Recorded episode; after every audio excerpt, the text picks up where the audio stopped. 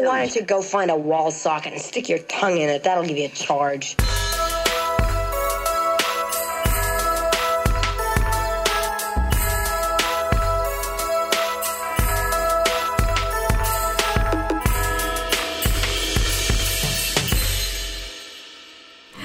Ho, ho, ho, it's Christmas Eve. Hallo zusammen und willkommen zu unserem jährlichen Christmas Special.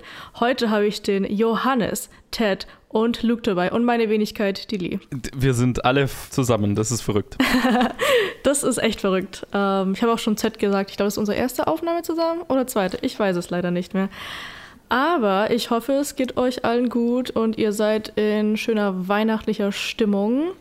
Wir haben dieses Mal ein ganz simples Format gewählt. Jeder hat einfach seinen Lieblings-Christmas-Film in die Liste gepackt. Wir haben sie alle angeschaut und wir erzählen euch davon. Was ist denn heute auf dem Menü?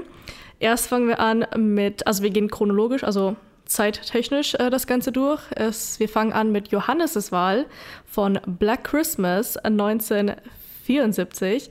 Dann geht es weiter mit Little Lord, der kleine Lord auf Deutsch oder The ja. Little Lord Fauntleroy. Fauntleroy ja, 1980. Dann geht es ein bisschen weiter in die 2000er und zwar 2003 mit Tokyo Godfathers von Ted und eine Weihnachtsgeschichte, A Christmas Carol von mir 2009. Genau, und äh, ich glaube, wir fangen einfach gleich mal an. Der Johannes ist äh, als Erster dran. Bitte. A high school girl's been murdered. Mr. Harrison's daughter is missing. And now at the house where she lives, the other girls are getting obscene phone calls. Yeah, what I've done is I've tapped this phone so that when it rings, it'll ring at the station house, too. There was a little girl murdered over in the park tonight. Yes, I heard.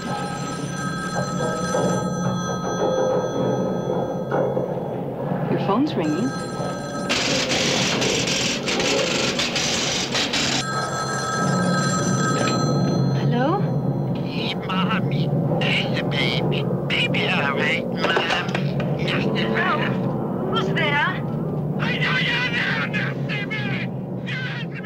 Es ist ja das Schöne, dadurch, dass wir äh, unter den vier Leuten zwei Leute haben, die nicht so klassisch, keine Ahnung, mit klassischem Weihnachten so viel anfangen können oder zumindest mit klassischen Weihnachtsfilmen.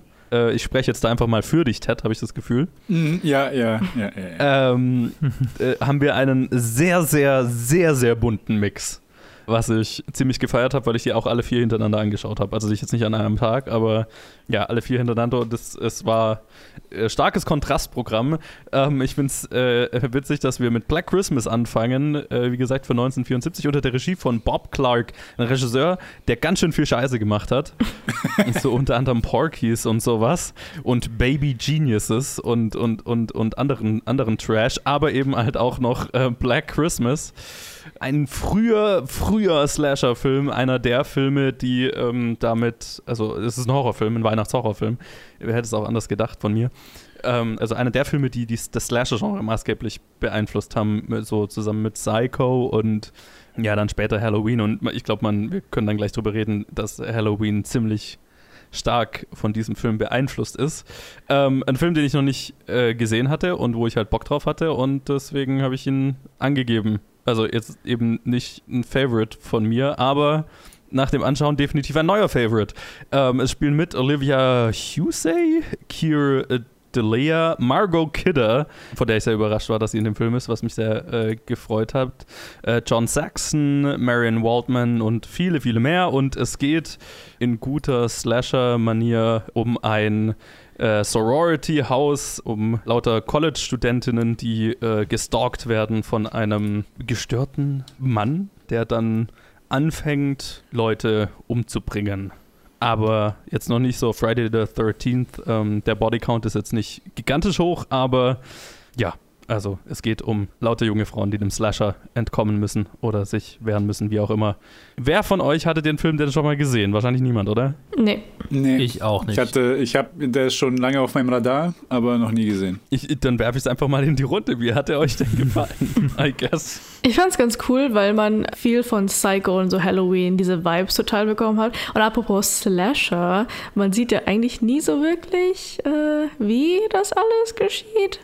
Aber ich fand es ganz cool, es war mysteriös, es war gruselig. Ich hatte schon richtig Angst. Ähm, das war eine good time.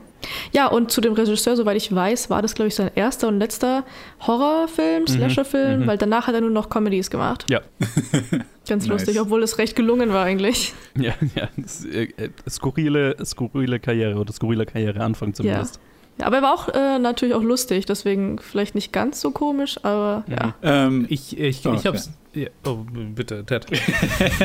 wir, wir warten immer genau die gleiche Zeit ob jemand anders was sagt und dann fangen wir an zu reden. Also, ich, ähm, ich mochte den Film sehr. Ich hatte viel erwartet, weil halt irgendwie der erste Slasher, in Anführungsstrichen, der halt so die ganzen Slasher-Tropes, also das wusste ich schon. Und auf den, in, in der Hinsicht hatte ich ihn auch auf dem, auf dem Schirm, hatte ich schon von ihm gehört, weil ich halt irgendwie viele Film-YouTuber gucke und auch Horror-Podcasts hin und wieder da mal reinhöre. Da, da nimmt man ja was mit. Und ähm, ich, ich fand es interessant, dass es so, also ich habe gar nichts dazu gefunden, aber was mich dann damit äh, was mich dann beschäftigt hat, war, dass es ja tatsächlich einen Serienmörder gab, der so ein Sorority-Haus überfallen hat und irgendwie in einer Nacht mhm. irgendwie sechs oder sieben Menschen getötet hat. Insofern war das, war das doppelt interessant, dass ich dann quasi, nachdem der Film vorbei war, noch recherchiert habe, ob er irgendwie da inspiriert war oder ob das davor war oder danach war oder wieder genau das, das miteinander, aber da habe ich nichts dazu gefunden. Aber so, äh, abgesehen davon, dass was für ein Interesse dieser Film in mir geweckt hat, ist es einfach ein sehr, sehr effektiver Horrorfilm und gerade mit diesem, also diese Tropes, was Lee gesagt hat, mit diesem, äh, die, die, der, der Blick durch, durch die Augen des Mörders, ähm, mhm. dass wir auch nie erfahren, wer es ist eigentlich, finde ich auch sehr spannend, sehr effektiv. Äh, oh, war das ein, spoilern wir über? Oh, der Film ist von 1974. Sorry. naja, ist kein richtiger Spoiler. Ups. Also das, es ist einfach, es ist sehr, sehr, sehr gut gemacht und und auch, also was was was mich bei Slasher-Filmen auch immer sehr, äh, äh, ähm, was mir sehr sehr wichtig ist, der Soundtrack ist in diesem Fall mhm. auch sehr gelungen, so mit diesem einerseits dann die guten Stings und, und auch wenig Musik, was ich immer sehr gut finde. Eine gute Spannung, ohne dass es irgendwie ständig von irgendwelchen Violinen zerfetzt wird, wie bei Psycho. Ähm, die, die natürlich auch gut sind. Haben wir kürzlich drüber geredet, sind auch sehr gut. Aber ähm, ja, ihr wisst, was ich meine. So, das, manchmal ist weniger auch mehr. Und in diesem Fall äh, diese, dieser Kontrast zwischen den fröhlichen Weihnachtsmelodien und dann den, den, den grausigen Morden äh, ist sehr effektiv. Hat gut funktioniert, hat mir sehr ja. gefallen. Ist euch eigentlich auch aufgefallen, dass die Szene mit der Frau, die die Tüte auf den Kopf dann bekommt, ich kann mir leider nie die Namen merken, mhm. dass es total rüberkommt wie Norman Bates Mutter? Äh, wie sie dann also, in dem Stuhl hockt. Mhm. Genau. Ja, ja, stimmt. Ja, könnte, könnte eine Anspielung sein, ja oder inspiriert? Ähm, ja, äh, äh, ähm. äh, ich bin ein bisschen äh, gespaltener Meinung. Also äh, es gibt auf jeden Fall äh, viel, einige Sachen, die mir sehr gefallen haben, aber irgendwie hat mich dieses ganze, ähm, diese ganzen tieferen Einblicke in das Leben von den Girls in Between halt nicht wirklich interessiert. Also quasi da ist mein, da ist mein Interesse halt vollkommen weggefallen. Ich fand, ich fand die ganzen Szenen mit dem Killer super gelungen und ich würde auch sagen, dass sie mir tendenziell auch eigentlich alle besser gefallen als dann später, als wie Halloween sie gemacht hat. Also das ist quasi hier bei Black Christmas die Version mir um einiges besser gefällt und vor allem die letzten zehn Minuten, die, da habe ich wirklich Herzklopfen bekommen. Ich fand die richtig, richtig gut gemacht aber mhm. halt dieses äh, halt Police Investigating und, und zwischendurch, ja, der Vater weiß nicht, wo seine Tochter ist und wo ist sie denn und gehen wir zur Polizei und dann das, das fand ich schon äh, irgendwie öde und das hat mich, hat mich wirklich ein bisschen rausgeholt, immer, immer so zwischendurch, weil es dann irgendwie ein bisschen zu lang diese Stretches äh, zu lang war. Vielleicht hätte man noch so ein, zwei Opfer mehr haben müssen, damit so damit man immer, immer wieder zurückcuttet, aber vielleicht wäre es dann zu viel gewesen, ich weiß nicht. Aber ja, Deswegen. Ted will mehr Blut sehen. ich fand's ja so geil, der Typ, der die Calls getrackt hat, der hat das in aller Ruhe gemacht. Der war so useless. Der hat mich so aufgeregt. Das war mir, das war mir vorher nicht klar, dass das so funktionieren musste. Ja, mir auch nicht. Ich, ich fand es auf einer technischen Ebene total spannend, auch wenn ich nicht kapiert habe, was, was er genau macht, aber es war so, holy shit, so sieht, sah das aus, sieht das heute immer noch so aus oder wie sieht Wir haben so ein, heute aus? wir haben zwei, drei Gebäude weiter, haben wir so ein altes Schaltzentrum, da, wo halt auch irgendwie noch geil. nicht wieder was drin ist. Also da stehen halt auch teilweise einfach noch so, so alte Dinger wohl rum. Ich habe da mal einen Blick reinwerfen können, so durchs Fenster. Sweet. Ziemlich krass, ja. Das ist cool. Ja, die, die Szene war schon interessant. Ja. Also mich hat tatsächlich, also für mich hat der Film richtig gut funktioniert. Ich habe ich hab da wirklich so einen kleinen neuen Horror-Klassiker für mich entdeckt, der für mich auch tatsächlich sehr viel besser funktioniert als äh, Halloweens zum Beispiel tut, weil ich Halloween eigentlich nicht gruselig finde. Also die, äh, den Original Halloween und habe ich mir halt gedacht, naja, wenn das der Film ist, der Halloween so ein bisschen inspiriert hat, wie gruselig kann er sein, so, aber ich fand den richtig effektiv und mich haben tatsächlich so diese, diese Charakterdinger zwischendurch gar nicht gestört. Im Gegenteil, die haben für mich die Spannung eigentlich nur noch mehr aufgebaut.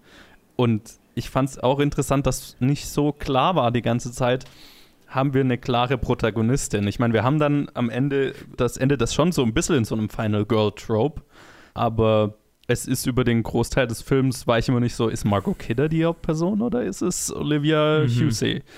Und Ja. das, das fand ich ganz cool, weil alle Charaktere irgendwie so, also die, oder die vier, fünf Hauptpersonen, um die, die dann die, die meiste Screentime haben, so gut aufgebaut waren und so mit so viel, ich sag mal, Charakter oder Tiefe versehen waren, dass es, also dass ich A, es spannend fand, jetzt deren Alltag so ein bisschen mitzukriegen und B, halt immer in, in diesem Wissen, dass da halt einer noch im selben Haus wohnt. Und ich wusste nicht, dass dieser Satz, äh, The call is coming from inside the house, aus diesem Film stammt. Das war Ja. mir nicht bewusst. Und wo der Moment dann kam, war so, What? Ja.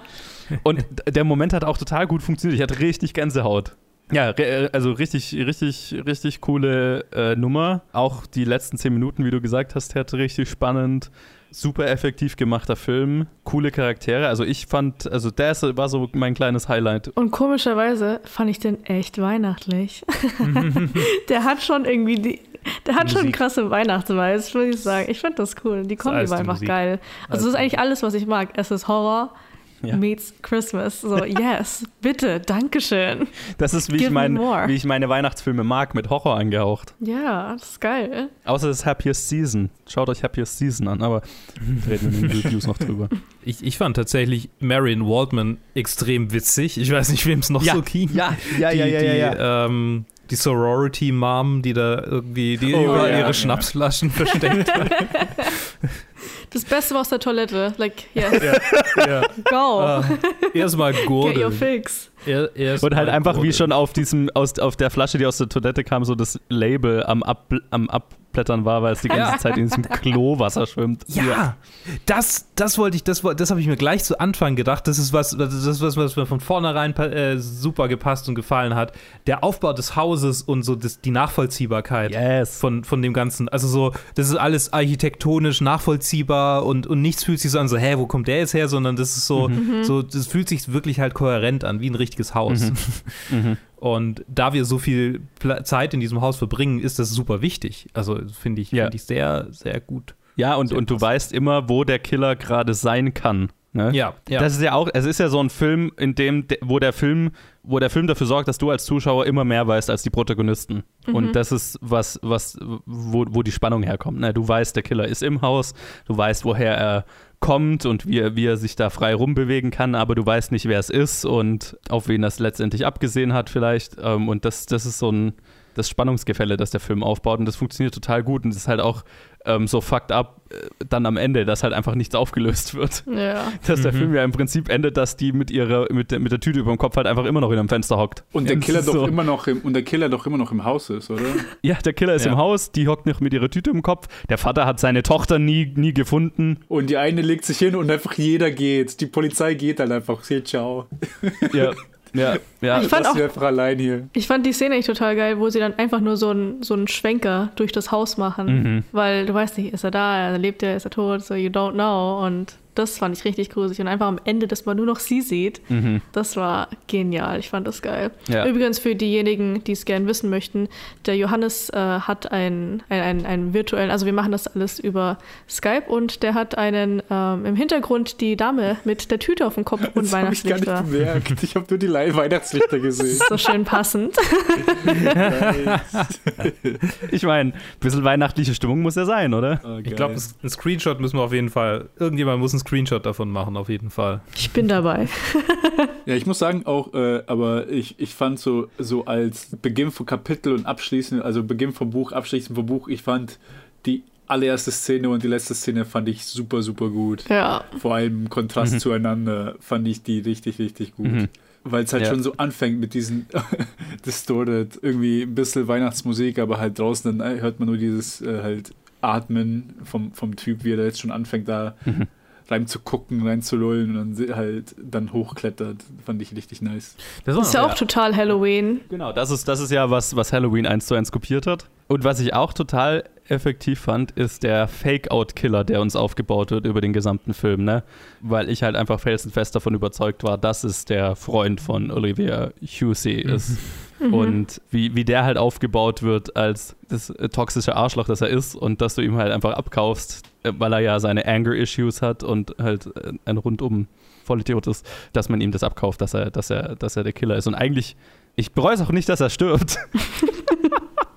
Jetzt mal so blöd gesagt, ne? er hat schon irgendwie sein, so sein, sein, sein Senf abbekommen, aber ich fand seinen Charakter hochinteressant und als äh, Villain slash Nicht-Villain, also äh, schon Villain, aber halt nicht der Villain des, des Films, war der, war der äh, sehr gut aufgebaut. Weil ich mich am Anfang die ganze Zeit gedacht habe, hey, warum verbringe ich so viel Zeit mit dem? Na, in seiner, in seiner Klavierstunde und dem ganzen Scheiß. Und ähm, es war einfach ein sehr schöner Slow-Build für diese letzte Szene. Irgendwie, irgendwie hatte ich es mir gedacht, tatsächlich. Als, sie, als, als wir mehr von ihm erfahren haben, dachte ich schon, oh, da könnte, hier könnte so ein bisschen sich was aufbauen. So Mhm. irgendwie, das, das, das, ich hatte so, so unterbewusstes Gefühl. Und ich finde auch so dieses, die, tatsächlich das, die ganze Problematik, also dass er quasi seiner Freundin nicht erlauben will, dass sie das Baby abtreibt und so, das ist ja auch, Mhm. also in der Hinsicht ist der Film ja schon beinahe politisch. Ich würde nicht nur sagen Also- beinahe, also Ja, ist der Film schon politisch, ja. ja. Ja. für die 70er, Ähm, ne? Ich meine, Ja. ich meine, das ist ja so ein Thema, das sich halt schon seit, seit 100 Jahren wiederholt. Man denkt immer so, man, man, ist, man ist heute in der richtigen Zeit auf der richtigen Seite, dass man halt äh, pro-choice sagt, Ja. dass, dass man, äh, dass die Frau die, die Entscheidung hat. Aber ich meine, das war ja schon immer so. Abtreibungen, Abtreibungen gibt es nicht erst seit 20 Jahren, sondern halt schon seit Hunderten von Jahren haben, wurde das betrieben und dann Ja, ja, klar. es ist, es ist krass, wie sich halt, äh, wie sich, wie sich jetzt ein Film, der in den 70ern schon, also da halt, das war die progressive Stellung schon da und auch schon die progressive Stellung seit Jahrzehnten. Und dann, wir sind immer noch sehr viel, nicht sehr viel weitergekommen und wir halt 50 Jahre später sagen wir so, oh ja, schon ziemlich politisch und progressiv und so. Ja, ist interessant. ja, ja, ja, ja, genau. Nee, äh, was ich sagen wollte, ähm, auch, ich fand es interessant, weil ich hatte überhaupt gar nicht so, ich, ich hatte gar nicht das Gefühl, dass das ein Fake-Out war, weil für mich war irgendwie immer, ich hatte immer das Gefühl, okay, es ist established, dass der Typ das Haus nicht verlässt, sondern im Dachboden chillt, bis er alle rausgepickt hat und deswegen konnte es nicht der andere sein, in meinen Augen. Und deswegen dachte ich mir so, äh, kam ich vielleicht, vielleicht kam es mir das mal so öde klar. Ich so, wieso gehen wir, wieso kommt diese Szene mit dem Typ, weil der andere ist ja noch im Dachboden. Weil, wieso, was soll das jetzt irgendwie, äh, soll, soll er jetzt irgendwie verdächtig sein oder was? Ja, ich habe mir die ganze Zeit halt gedacht, okay, erfahren wir jetzt, wie er da immer, also dass er außer wenn er zu, wenn er an die Uni geht und seine Klaviervorspiele hat und so, dass er eigentlich im Dachboden wohnt und keine Ahnung, irgend, irgendwie einen geheimen Zugang hat durch einen Keller oder whatever. Also ich habe eigentlich immer darauf gewartet, dass wir das, Ah, okay. Ja. also dass das Stück für Stück dieser Reveal kommt, weil es kommt ja irgendwann mal so diese Line, da wird sie ja, glaube ich, gefragt, wo er, wo er sich aufhält oder so. Und dann hat sie gesagt, naja, meistens ist er halt da in der Uni und spielt Klavier oder in diesem Klavierding. Also so nach dem Motto, ja, der hat eigentlich nicht viel Orte Mhm. außerhalb dieses Klaviersaals oder whatever. Und da habe ich so gedacht, ah, okay. Äh, sonst nur den Dachboden. Ja, das kann sein. Ich finde, man hat dann immer so, das war so, ich, ich, ich fand es ein bisschen obvious und das, was ich immer ganz interessant finde, ist bei älteren Filmen, man kennt ja immer öfters, dass der Boyfriend quasi der Killer ist und dann weißt du immer nicht bei den älteren Filmen, ist es quasi der Start dieser Idee oder nicht oder ist es ein Fake-Out, das fand ich interessant, aber ich war dann auch so, Hm, ich wäre disappointed, wenn, wenn das der Fall gewesen wäre. Ach, ich glaube, ich jetzt, äh, es hätte halt leider nicht das effektive Ende gehabt, das es dann letztendlich hatte. Also ich glaube, so ist, ist so schon besser. Aber ich wäre schon ziemlich zufrieden gewesen, wenn er halt einfach der Killer gewesen wäre. Das schreit für mich halt Scream. Ich weiß, Ja, ja. äh, Ja. andersrum, aber ja. Ja, ja, ja, ja, ja, ja, ist klar. Ich meine, der, das, das Scream kommt ja auch irgendwo her, ne? So. ja, ja, klar. Nee, aber also für mich halt äh, war der Film eine, eine sehr, sehr positive Überraschung. Ja. Und, es, äh, ich glaube, dieser Film ist ähm, Teil meiner jährlichen Dezember-Watches. Also er steht auf meiner Liste, definitiv. Also es ist total geile Suggestion. Ich war erst ein bisschen skeptisch, so, was? Okay, let's see. Dann war ich vollkommen überzeugt. Ich will jetzt eigentlich, es gibt ja ein, ein Remake von 2019 oder so. Es gibt nochmal ein Remake von 2005, glaube ich. Hm, ja, das kann auch sein. Aber ich weiß, es war halt ein prominentes Remake dieses Ja. Jahr oder letztes Jahr, das ich nicht Sorry, gesehen ja. habe, das ziemlich äh, schlechte Bewertungen so bekommen hat, weil es wohl halt weitaus offener politischer ist als der Film. Also das ist so, was ich immer darüber gehört habe. Und jetzt interessiert es mich eigentlich, habe ich mega Bock, den zu schauen, einfach um den, den Kontrast zu sehen und worüber sich alle aufregen. Oder Ja. ob es einfach wieder nur äh, eine laute Minderheit war. Keine Ahnung. Ich bin, ich bin gespannt. Oh mein Gott. Es gibt ein 2006, ja, es- also sorry, dass ich, dass ich die, die, das hört sich nach einem besseren Remake an. Das andere Remake ist mit Michelle Trachtenberg, Mary Elizabeth Winstead, äh, Katie Cassidy, also so, so die, zwei- der 2006-Cast, den man sich vorstellen kann für Ja. diesen Film. Ach krass, Ah, und- ja, okay, dann habe ich ja zwei Remakes, die ich sehen muss. Ja, und Andrea Martin ist tatsächlich, die, die im Original äh, ein, eine der, der Mädchen gespielt hat, ist äh, als, als die, die äh, äh, Sorority-Mom äh, Ah, wieder nice. dabei. Geil. Das ist cool. Das ist cool. Ach, Ja. Carrie Elvis ist in dem 2019er Film. Hey. Vielleicht, vielleicht äh, reden wir ja über, über die beiden Remakes nächstes Jahr, wer weiß. Dann ein, ein, ein Triple Feature. Ähm, ja, ich hätte Bock. Also ich muss, ich muss die demnächst mal schauen. Okay. Dann springen wir in den Schlitten und fahren weiter zum nächsten. Yay! Yay, Überleitung. Once there was a small boy who lived on Hester Street in New York.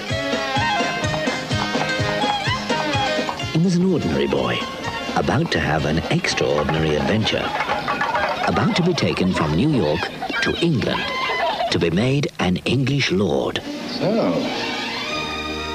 this is little Lord Fauntleroy. For young Seddy is the sole surviving heir to his grandfather, the Earl of Dorincourt.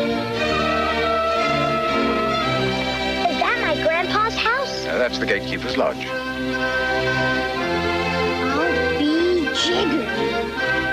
It promises to be an exciting new world for Seddy. But first, he must contend with his hard-hearted grandfather. So you're my grandson. Mighty glad to meet you, Grandpa.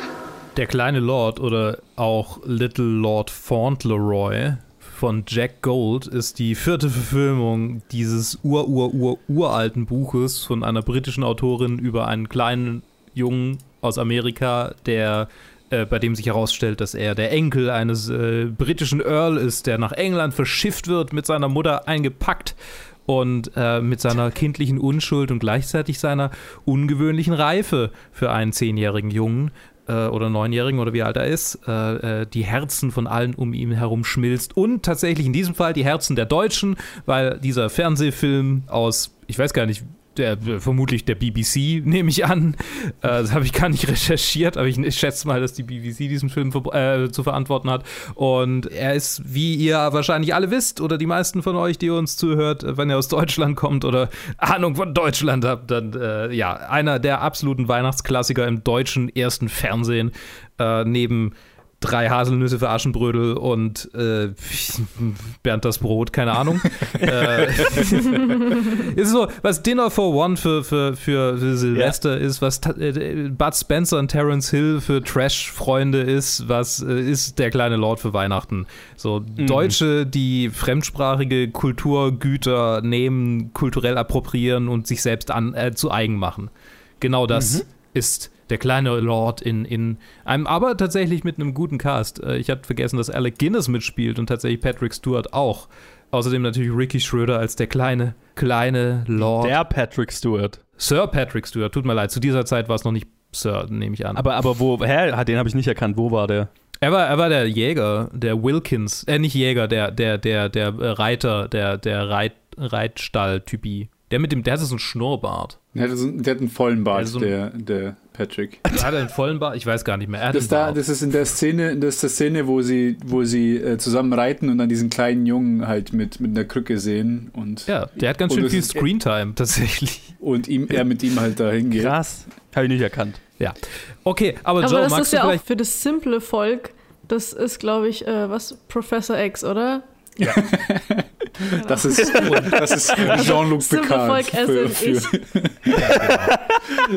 Nee, was? Genau. Obi-Wan von den, you know, alten oder ersten Star Wars-Filmen. Für, nochmal, für die simple Leute. Und, für, für, Und? für die heutige Disney-Zeit. Hier, hier spielen Obi-Wan mit und Professor X. und Angus Filch von Harry Potter. Und, und der kleine Junge, das ist, der hatte mal eine kurze Nebenrolle bei Scrubs, der TV-Comedy-Show über Ärzte von 2001 bis 2009.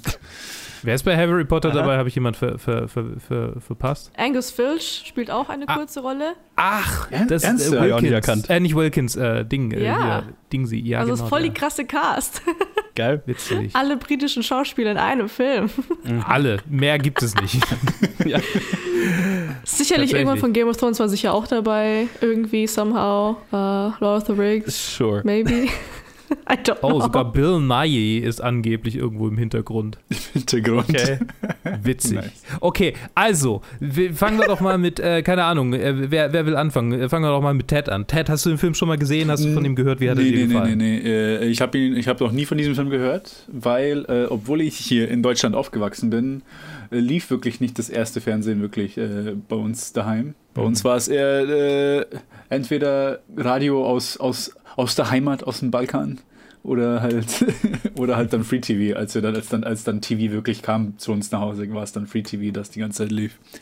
Also kannte ich das auch gar nicht. Auch dieses Asch, äh, drei Haselnüsse, wie hieß das? Drei Haselnüsse für Aschenbrödel. Aschenbrödel. Aschenbrödel. Den Film habe ich auch letztes Jahr zum ersten Mal gesehen. Bei meiner Schwester lief der und dann hat äh, eine ältere deutsche Bekannte hat dann gesagt, oh, das ist ein Film aus meiner Kindheit und ich sie hat noch nie, noch nie mitbekommen. und bei dem hier genauso.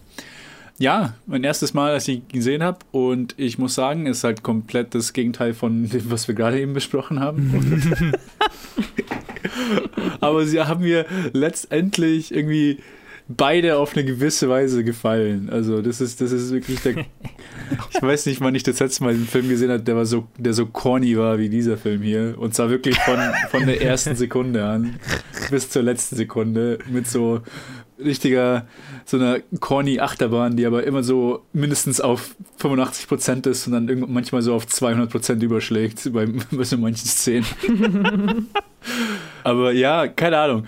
Das, Oh ja. das, das, äh, das Interessante ist, dass ich die wirklich back-to-back auch angeschaut habe. Also zuerst Black Christmas und dann direkt danach Little Lord von Lorraine. Hervorragend. Und irgendwie. Oh no. und es irgendwie auch richtig gut getan, hab, getan hat. Vor allem so nach diesen letzten Szenen wirklich.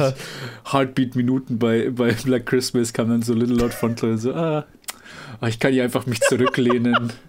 Und erstmal hat mir dann dieser Verkäufer richtig gut gefallen. So, oh, those damn aristocrats.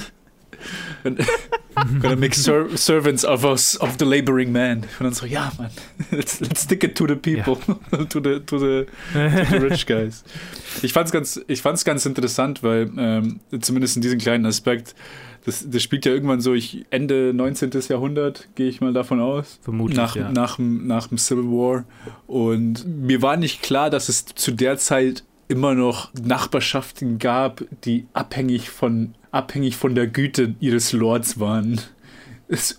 In 1880. Das hört sich für mich ja sowas an, das müsste ja so 100 Jahre zuvor das letzte Mal passiert sein. Oder zumindest 50 Jahre davor. Aber ja, dann kommt er halt nach England mit seiner sehr liebevollen Mutter und sehr liebevollen und, und protective äh, Nanny, die er hat. Und Alec Guinness fand ich auch super.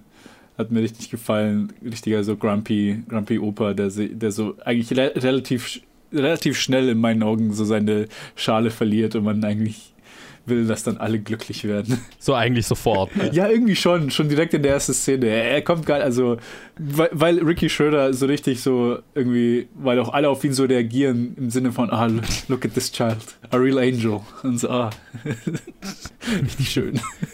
Klein, blond und blauäugig, wie Ja. süß. Nee, aber ich fand es interessant, weil ähm, der, der äh, Luke hat ja gemeint, dass der Film so, dass er auch ein bisschen reifer als seine zehn Jahre ist und das ist komplett dieser Kontrast von, ah, das ist irgendwie so eine Kombination aus der Unschuld von einem kleinen Kind, aber auch so der Gutmütigkeit von einem, so, schon jemanden, der schon lang, so sehr lange lebt, dass ihn halt irgendwie so zu einer perfekten Person macht. also richtiger Mary Sue in der, in der Hinsicht, dass er einfach nur zu, zu gut ist, der kleine Junge. Aber halt Moral Mary Sue. Ja, genau. Und ja, es hat mir echt gefallen. Also auch bis zu dem Punkt, wo ich wirklich mit, dabei war, so, ah, hoffentlich können sie diese Schlange beweisen, dass sie nicht, dass sie nicht wirklich mit dem verheiratet war. Mit diesem, mit diesem zweiten Kind, das auf einmal auftaucht. Also ja, hat mir, hat mir, hat mir sehr schön gefallen. Und äh, vielleicht hat einfach dieser, dieser Upswing direkt nach Black Christmas hat wahrscheinlich mir nochmal noch so ein bisschen größere Höhen mir gegeben, als, als normalerweise der Fall Mhm. gewesen wäre. Hast du tatsächlich auf Englisch geguckt auch? Ja. Ah ja, okay. Weil wir haben ihn im ARD geschaut. Wie es sich gehört. Einzige Art und Weise, wie man in Deutschland den kleinen Lord schaut. Das Traditionelle. Ja, genau. Also bei mir war es genauso der Fall wie beim äh, Ted. Ich habe davor von äh, dem Film eigentlich noch nichts gehört. Habe ihn leider, leider, leider auf Deutsch geguckt. Auch, ähm, ich glaube, auf ARD lief er am Freitagabend. Oh ja. Lustigerweise hatte ich da auch noch davor meine äh, Weihnachtsfeier in der Arbeit. Wir haben einen virtuellen Cocktailkurs gemacht. Dementsprechend bespaßt war ich auch. Geil. Okay, das ist, das ist wahrscheinlich die beste Voraussetzung, um diesen Film zu schauen. Ja, die beste Voraussetzung. Entweder du bist voll überdreht happy oder du heulst am Ende einfach, weil es Mhm. so cheesy ist.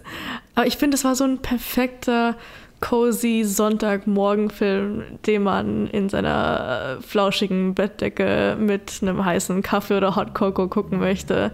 So all the good feels. Ich weiß nicht. Mhm. Würde ich sagen, dass der in meine Christmas-Liste muss? Ich glaube nicht.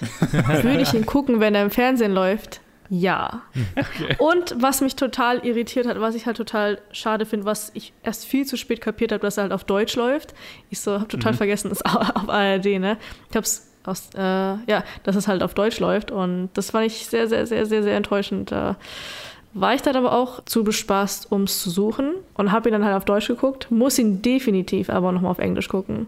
Das war eine Sache, die es für mich, ich, vielleicht ein bisschen weniger special gemacht habe. Hm, okay. Weil ich kann mir vorstellen, dass die Sprache bestimmt echt super war. Sehr älterer Film, dann aus der Zeit auch noch, die Schauspieler und britischer Akzent, macht dann alles immer extra sophisticated.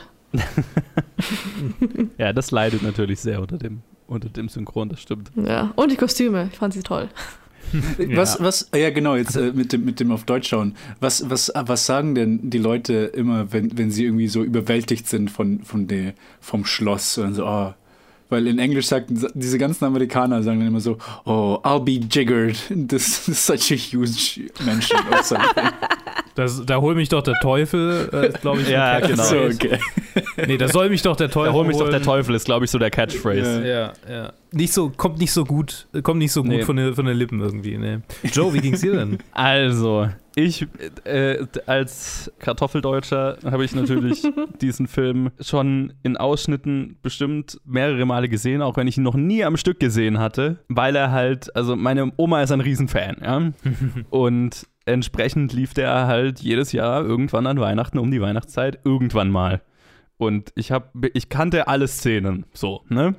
Aber ich hatte ihn garantiert noch nie am Stück geschaut. Und jetzt habe ich ihn halt mal am Stück geschaut, so wie sich das gehört, in der ARD 20.15 Uhr mit meiner Oma zusammen, was die Experience definitiv besser gemacht hat, weil sie den Film halt einfach feiert, wie nochmal was. Und halt das an sich schon, schon süß ist. Und ich meine, so klassische Weihnachtsfilme wie der sind jetzt so einfach so, so nicht so meins, ne? Ich fand ihn sehr, sehr corny, aber ich, ich meine, ich, ich fand ihn alles, was man erwarten würde, wie ich diesen Film finde. Ähm, sehr corny, sehr leichte Unterhaltung. sehr einfach mit seinen Antworten. Und ich, äh, was, was ich, ich glaube, da, da, reden wir dann auch beim, beim letzten Film, auch bei Christmas Carol, so dieses, was, was ich an so normalen Weihnachtsfilmen immer nicht so raff, wo ich nicht so drauf anspringe, ist dieses, die, diese, diese einfachen Moralparabeln, die die immer sind. So dieses, es braucht nur ein, ein, ein Kind äh, mit einem guten Herz, um die Welt zu äh, verbessern. Oder wenn, wenn der Typ nur äh, seinen Sünden gezeigt kriegt, dann äh, wird er ein guter Mensch und so. das ist, äh, ja, ist, ist süß. Okay. Aber da ist ja auch zu beachten, dass die Literatur auch so dermaßen alt ist. Ich glaube, ja. diese Frances Burnett Hodgson, ich glaube, heißt sie, oder mhm. Frances Hodgson Burnett, sie hat ja auch The Secret Garden geschrieben und ihre Bücher mhm. sind ja auch mhm. von Forever Ago und A Christmas Carol von Charles Dickens, sagt ja auch alles. Aber ja. ich glaube, damals waren die Geschichten auch so, oder? Ich meine, das ist ja auch so angelegt als so eine Moralparabel, ne? Und das ist ja auch ja, ja. Äh, völlig in Ordnung. Es ist ja so ein bisschen Märchen, ne? Mhm. Beides, beides. Es ist so ein bisschen Märchen. Und ich, äh, vielleicht ist es das. Ich bin, ich springe auch auf Märchen überhaupt nicht an. Ist so überhaupt nicht meine Welt. Gar nicht. Null. What? Ja. Weg von mir damit. ähm, aber ich meine, so, der Film, ne, ich habe ihn auch auf Deutsch gesehen, entsprechend, das ist auch nochmal so ein Minuspunkt. Andererseits, ich kenne den Film natürlich auch nicht anders und äh, entsprechend familiär war ich mit den, mit den ganzen cheesy äh, äh, Voice-Over, auch äh, wie der kleine Babyface die ganze Zeit auch mit seiner deutschen Synchro redet. Das ist halt, wie es ist und das ist irgendwie auch so ein bisschen, ich, so viele weihnachtliche Gefühle, wie ich empfinden kann, ruft dieser Film schon irgendwo hervor, einfach weil, weil ich es mit dieser Zeit verbinde. Und er ist nett. Das ist, glaube ich, so das meiste, was ich über diesen Film zu sagen habe. Er ist, er ist nett. Was mich total konfus äh, gemacht hat, ist, dass dann, also wir haben ja schon gesagt, irgendwie Alec Guinness' Charakter ist, macht eigentlich keinen so einen wirklichen Widerstand, ne? Der, der Kleine kommt an und der Opa ist gleich äh, gutherzig. Und dann ich, hatte ich so das Gefühl, okay, und jetzt hat der Film halt, jetzt muss der Film halt irgendwie noch die Runtime füllen und deswegen kommt aus dem Nirgendwo diese Tante an und behauptet plötzlich, sie hätte einen Anspruch, also ihr Sohn hätte einen Anspruch auf äh, auf den, auf den, auf die, die, die Lordship, die äh, Earlship, whatever. Und das war halt so ein, so ein totaler, also überhaupt nicht aufgebaut, ähm, 180 und dann wird es ja auch sofort wieder gelöst. Das war so rein filmisch fragwürdig. Aber ich kann dem Film auch nicht irgendwie nicht böse sein, weil es halt irgendwie, ja, okay, I get it. Das ist halt irgendwie so ein netter Weihnachtsfilm.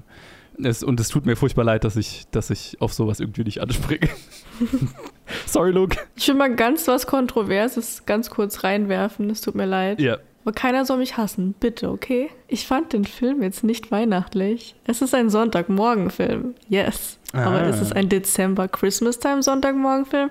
Äh, naja, also bloß weil nicht überall Schnee und, und, und, und Girlanden sind, heißt das nicht, dass es kein Weihnachtsfilm ist. Nein, ich sag nicht, dass er kein Weihnachtsfilm ist. Also für mich war er nicht Christmassy. Ich mag diese corny, cheesy Weihnachtsscheiße, ja. Gib mir all die Lichter und all den Schnee und all die Bäume, ja. Für mich war es nur am Ende quasi Weihnachten. Ich weiß, dass es ein deutscher Weihnachtsklassiker ist, definitiv. Ja.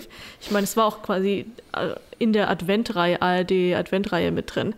Mhm. Ähm, aber ich fand den, also meine Meinung, okay?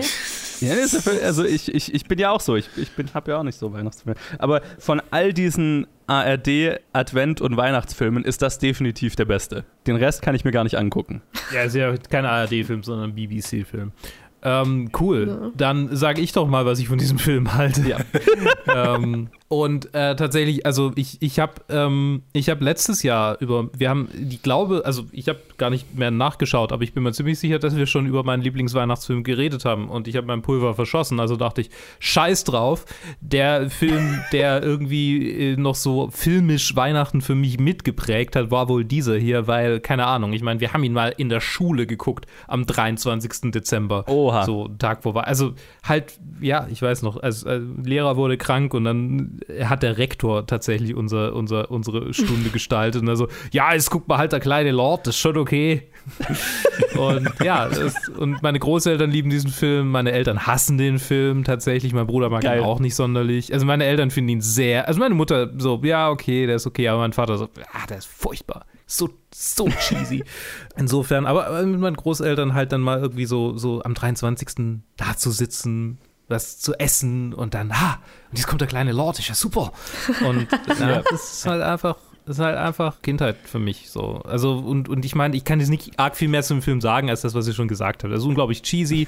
ich finde äh, die, die Beziehung zwischen ihm und der Mutter, also hier äh, Lord Fauntleroy und, und Mrs. Errol, die ist sehr cute, also wirklich cute. Das, das muss man tatsächlich sagen. Die Mutter ist der Unsung Hero dieses Films. Und das Ja, kommt im definitiv. Film, finde ich, auch nicht genug rüber, dass er halt eigentlich so ist, wie er ist, weil, sie, weil er einfach gut erzogen wurde von ihr. Ja, ja, und die, die auch, also die auch um keinen, um keinen, das, die, die tatsächlich, also sie, sie ist in meinem Kopf auch immer wichtiger für den Film gewesen als, als der Junge irgendwie. Ja. So. Ja. Äh, Sollte ja. auf jeden Fall so sein, definitiv. Also sie, sie, auch ihre Entscheidungen haben irgendwie gefühlt den größten Impact.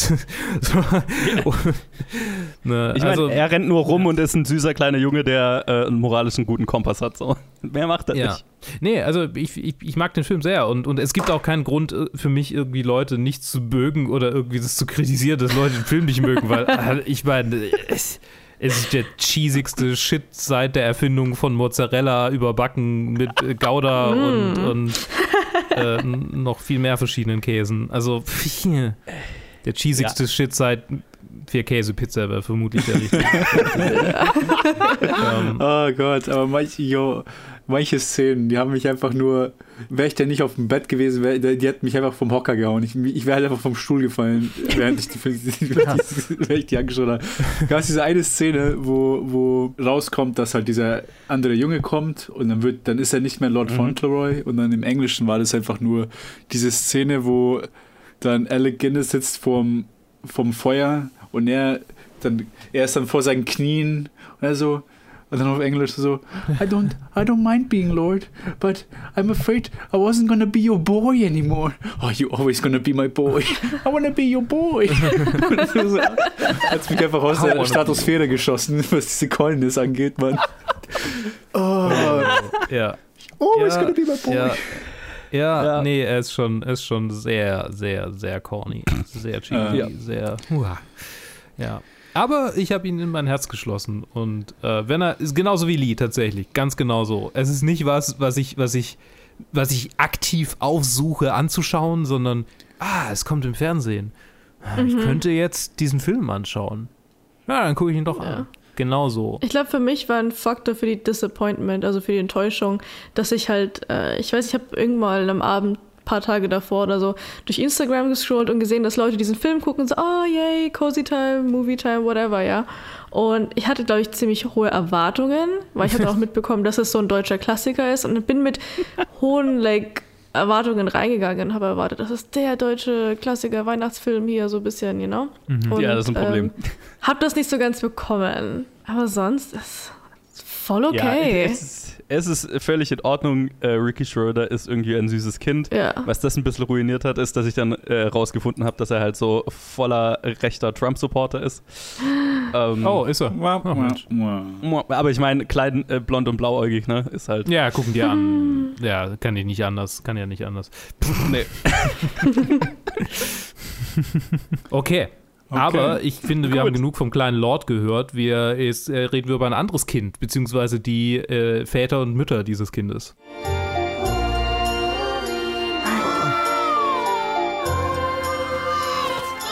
This bundle of joy is a Christmas present sent from God. She's our baby now. You know what sounds a lot weirder? The fact we have a crying baby in here. I'm not saying you're wrong, but what can we do about it? Find her parents. You want to find her parents? You're trying to play house when we're three good for nothing bums who can't even look after ourselves. We did Everything we could do. We're bums, not action movie stars. All right, let's ring in the new year by taking out the trash. Uh, I don't think I'm gonna fit. Und ja, jetzt reden wir über drei äh, Väter, Mütter oder halt Go Godfathers, Godmothers oder äh, in dem in dem 2003er Tokyo Godfathers oder im originalischen im originalen Titel willst du den mal vorlesen, Luke? äh, Tokyo Godfathers. Steht da. Genau. Ich glaube, es gibt kein japanisches Wort für Godfathers. Godo Fasazu.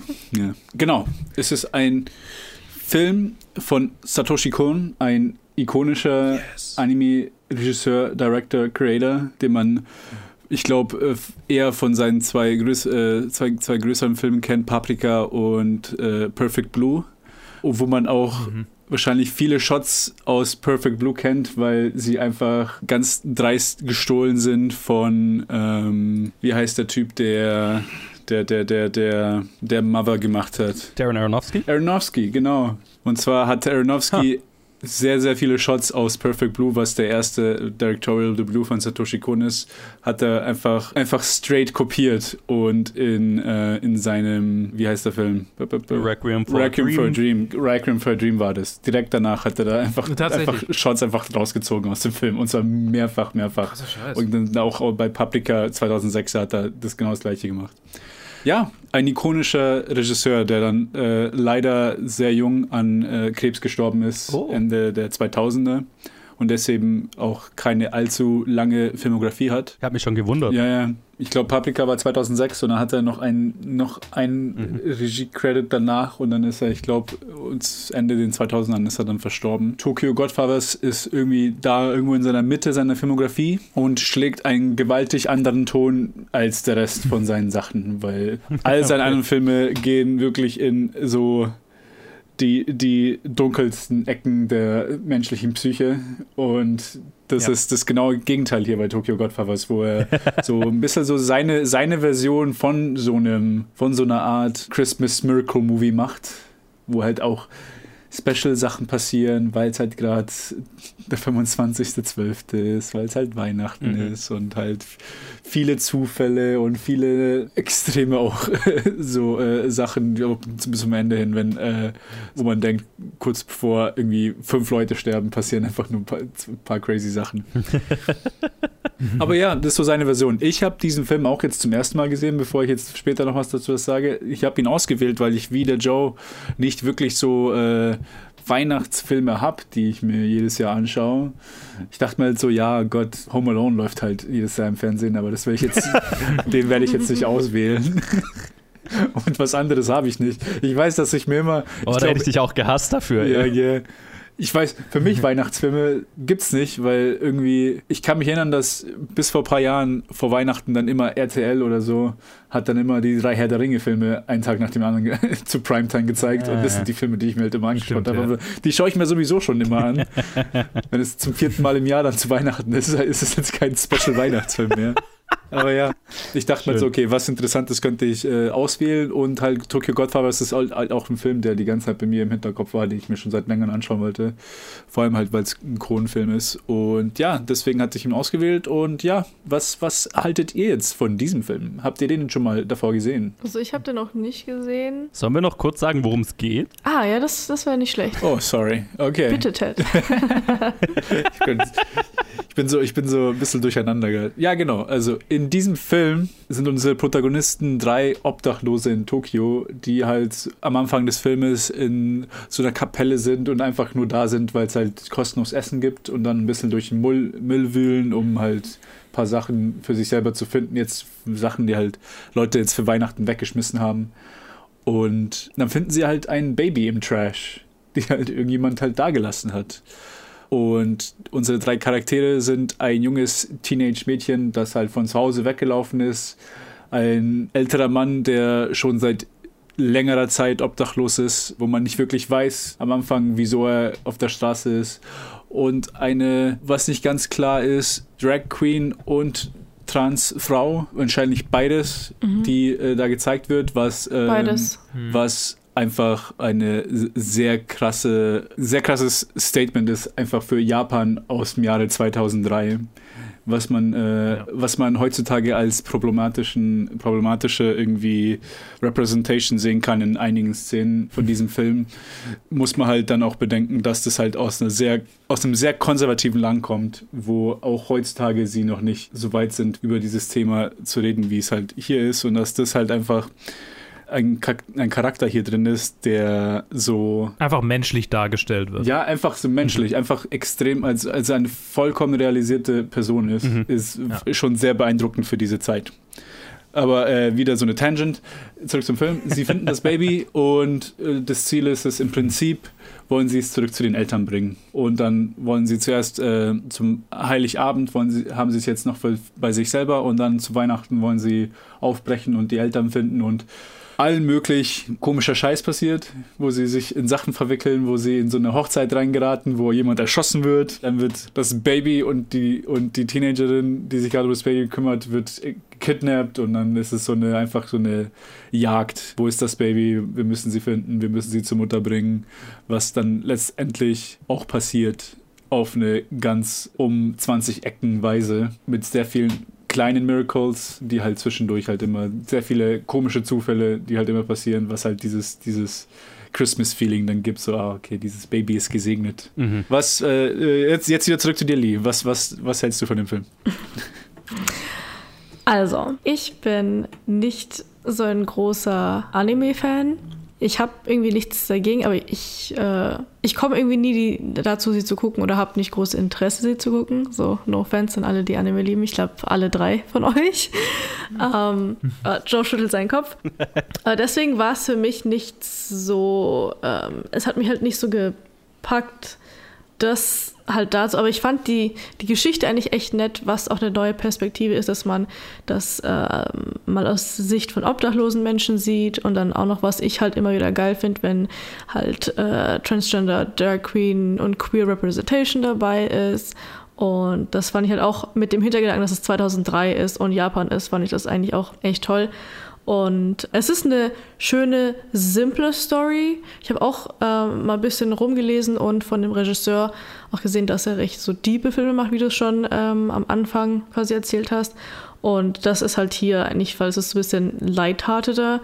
Was ganz interessant ist, dass man die, Char also es ist definitiv ein Character-Movie. Also es geht um diese drei Leute und deren Entwicklung, Past, Present, und das ist eigentlich echt nett. Also im Großen und Ganzen mir hat der Film gefallen. Ich bin halt kein Anime-Fan, heißt, es wird jetzt würde bei mir nicht auf die Liste gepackt. Aber sonst, ich glaube, war ganz nett mal so einen Anime-Film zu sehen. Ich habe sonst habe ich mal keine Ahnung, Kikis Lieferservice gesehen und Shihiros Reise ins Zauberland. Mein, das ist ein Favorite von mir, den liebe ich.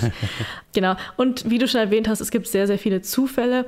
Ich weiß, dass es Absicht ist, aber mich hat es irgendwie trotzdem geärgert. So als große Beschwerde, sage ich mal. Und sonst fand ich es auch dafür, dass es 2003 ist, eigentlich total cool, wie das gemacht wurde. Und auch, ich habe auch oft immer einen Hintergrund gesehen, dass da echt viel Detail mit drin steckt und äh, da immer irgendwas los ist. Das fand ich eigentlich echt cool. Und es ist, also mit meinem Anime-Wissen, finde ich auch heute immer noch voll gut. Und die Musik hat mir gefallen. Ja, war interessant, mal so einen Weihnachtsfilm zu sehen. Okay. Alright. Joe, willst du? Soll ich? Soll ich? mach du, mach du, mach du. Okay. Äh, Satoshi Kon ist natürlich ein Name, der, der mir bekannt ist. Äh, tatsächlich äh, Asche auf mein Haupt. Weder Paprika noch Perfect Blue habe ich bisher gesehen. Aber wird natürlich irgendwann nachgeholt, wenn ich die Zeit dazu finde. Ich weiß, dass beide sollte ich eigentlich gesehen haben. Und eigentlich tatsächlich Millennium Actress auch der immer ein bisschen über, übersehen wird. So die, die, die, die drei, die eigentlich für die er bekannt ist. Aber Tokyo Godfathers war nie, hat nie irgendwie, ist mir nie so untergekommen. Da habe ich jetzt das erste Mal gehört, als du es vorgeschlagen hast, Ted. Und ich finde ihn hervorragend. Er hat mir ich, ich, fand ihn grandios. Also das, was Lee angesprochen hat mit der Animation, liebevoll animiert, wunderbar immer noch oldschool. So, er fühlt sich älter an als 2003. Er fühlt sich an wie so 90er Jahre Anime und das kann ich sehr appreciaten. Äh, vor allem angesichts der Tatsache, dass es so äh, trotzdem modernisiert ist. Also es ist irgendwie gefühlt ein moderner Anime mit so einem Oldschool-Look, der aber wirklich perfektioniert ist, beinahe schon. Ja, gut, ich meine, wenn man Miyazaki-Look vergleicht, ist nochmal was anderes, aber, aber so, so dieser, dieser spezifische Look ist hier wirklich, wirklich gut getroffen, gut gemacht. Äh, ich ich finde die Geschichte, äh, klar, ich meine, so irgendwie diese drei Oddball-Charaktere finden ein Baby, gab es ja irgendwie schon gefühlt 100 Mal. Also ich kenne drei distinkte Filme, die dies, dieses Thema haben. Äh, und zwei davon ja. sind in der Top 250. ähm, also es, es, ne, es ist so ein bisschen das Arthouse ähm, aber gleichzeitig es, es macht es sehr viele coole Beats in diese Story und es hat schöne Twists und, und ich meine, es gibt mehrere Twists in diesem Film. Beide funktio äh, alle funktionieren gut. Es ist einfach ein, ein Film mit Impact und ein Film, bei dem ich dachte, ja, äh, ich habe jetzt schon so auch ein bisschen Weihnachtsgefühl, aber gleichzeitig ist es einfach ein wahnsinnig guter Film. ja, also mir hat er sehr, sehr, sehr gefallen. Okay, dann zur nächsten Person, die so mit Anime jetzt nicht so viel anfangen kann erstmal. Das ist ja, glaube ich, nichts Neues bei mir, aber ich bin ja durch die Podcasts jetzt immer mehr reingeführt worden. Ich hatte auch so keinen Satoshi Kon-Film bisher gesehen. Ich kenne Paprika vom Namen her. Ich weiß, dass das ein Klassiker ist, den ich bestimmt irgendwann mal sehen sollte. Aber das war's dann. Tokyo Godfathers hatte ich vom Titel her schon mal gehört, aber da hat es dann auch irgendwie aufgehört. Und ich fand es jetzt ganz interessant, dass das jetzt mein erster Satoshi Kon-Film war, einfach weil das ja offensichtlich oder halt anscheinend ja nicht, nicht so repräsentativ für, sein, für sein, die Art Geschichte ist, die er unbedingt, also die, die anderen Filme so erzählen. Aber mir hat er ganz gut gefallen, so als weihnachtliche Screwball-Comedy, was es ja am Ende so ein bisschen ist. Aber tatsächlich fand ich es einen ganz interessanten Mix aus sehr screwballigen Elementen. Ne? So auch das, das Setup, wie du ja gerade gesagt hast, Luke, ist ein ziemlich klassisches Screwball-Comedy-Setup. So ähm, Mhm. drei Oddball-Charaktere äh, finden ein Baby und Hijinks ensue.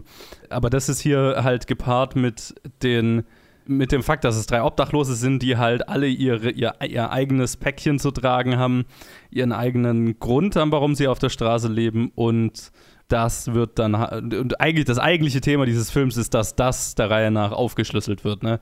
Die drei, deren Backgrounds und dann ihre, ihre, ihre, ihr Verhältnis zueinander. Und am Ende erfahren sie, dass äh, sie die Familie sind, äh, die sie alle gesucht haben, bla bla. Wie, Mhm. äh, äh, insert Klischee äh, Christmas äh, Message hier. Und auf der Ebene, finde ich, funktioniert es total gut. Auch die angesprochenen Twists and Turns haben mich tatsächlich immer wieder überrascht. Ich war dann am Ende ziemlich geflasht davon, wie viel in diesem Film drin ist. Ne? Also wie viel thematisch da behandelt wird, wie viel wir storymäßig durchmachen. Also hat schon so ein bisschen Epos-Charakter. Das ist schon ziemlich cool. Den Stil kann ich, glaube ich, mehr appreciaten, als dass ich ihn mochte.